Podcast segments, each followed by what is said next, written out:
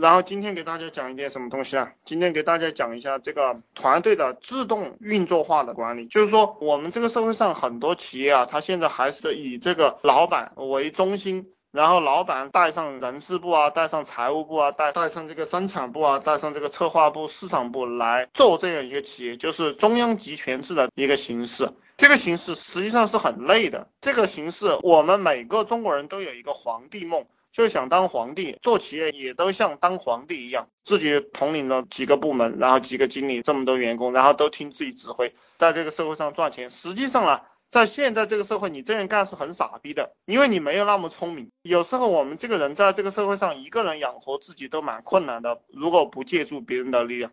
其实我就很清楚我自己，如果我一个人养活自己啊，我是很困难的，必须要有人配合我，配合我的那一部分人，他明白的东西我根本就不懂。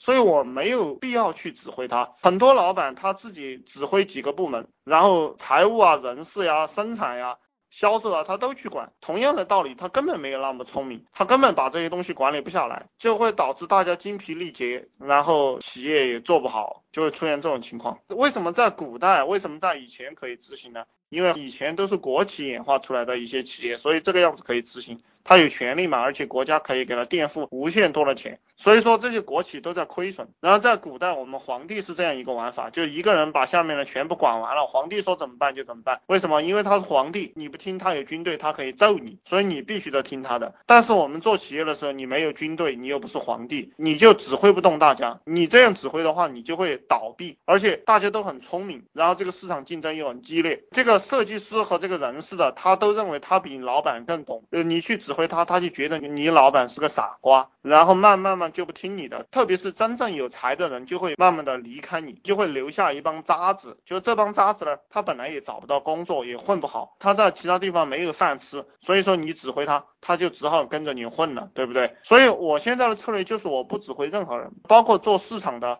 我们做网络营销的，我也不指挥他们，所有的功夫，所有的工作我都不指挥，让他们自己去运作。自己的运作很简单呀，比如说这个推广部门要几个人，那么你这个人事的你就去给他招，对不对？推广部门的人你招给推广部门，这个推广部门的人不满意，那就说明你这个人事的人工作没有做好。你不要来找我，不要向我抱怨，对不对？因为你不是为我服务的，你人事部门不是为老板服务的，你是为要人的部门服务的，这个转变非常的重要。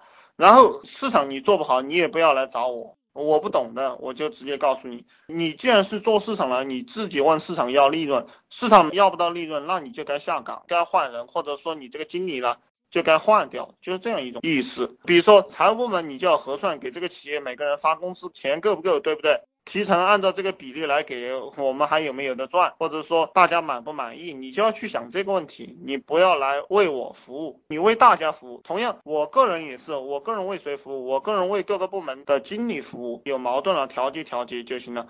包括每个部门这个人事部，呃，几个员工要选谁当头，那也都是由你们自己去决定，因为你认为这个家伙他的这个水平很高，那你愿意听他的。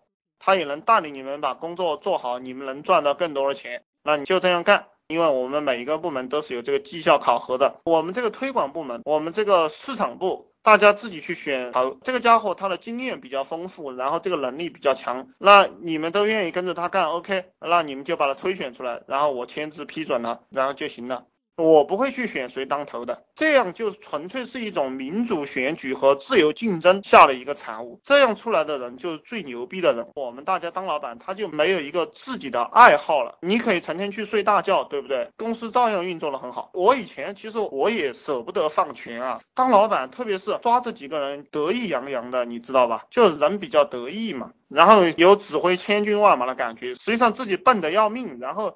聪明的人都不愿意跟你混了，觉得你这个老板是个白痴。有些人就会认为，那我这样呢？每个人他都很积极，然后不断的动用他的脑袋，突出一些点子，然后他们去做，做出来有成就了啊，他就很高兴，能把每个人的长处和积极性都调动起来。这个其实你们可以学过去啊。然后就是说，很多人创业啊，他现在一个人身边一个人都没有。这个概念我已经给大家讲过很多次了。如果听过我录音的和听过我讲课的都知道，你的任务不是去研究业务。不是去研究产品，你去研究人，你马上弄几个人来跟你混，对不对？怎么样免费弄人？这个我已经讲过很多次了，这里就不讲了哈。你们对这些操作手法呀，哪些细节不明白的，你就赶快问哈。哪些细节不明白的，赶快问。你们是没有去做，我发现就是你们不去做，然后成天听我给你们讲评书，然后什么问题都问不出来。呃，还有就是这个授权啊，就是说对你的团队的每个人的授权一定要充分。授权过后，授权过后你就要完全信任他，就不要去干预一个人。然后他出了错了，当然你找他麻烦就行了，就是这样一个步骤。实际上我都不关注这个员工和这些经理他的这个成长的，他爱成长不成长，对不对？我只关心结果。这个概念也给大家讲过很多次，你们一定要注意自己的身体，就老板的身体不好，精力就不好，精力不好就做不了什么事情。我的一个习惯都是带着几个核心啊，每天都会去锻炼一会儿身体，身体锻炼好了，什么都好说。然后锻炼身体的过程当中，比如说你去散步呀、跑步呀。你也可以跟你这个核心层的人沟通。其实老板和你的这个团队沟通，不是在会议桌上沟通，就是平时吃饭、聊天、散步、吹牛，潜移默化的沟通是最有效果的。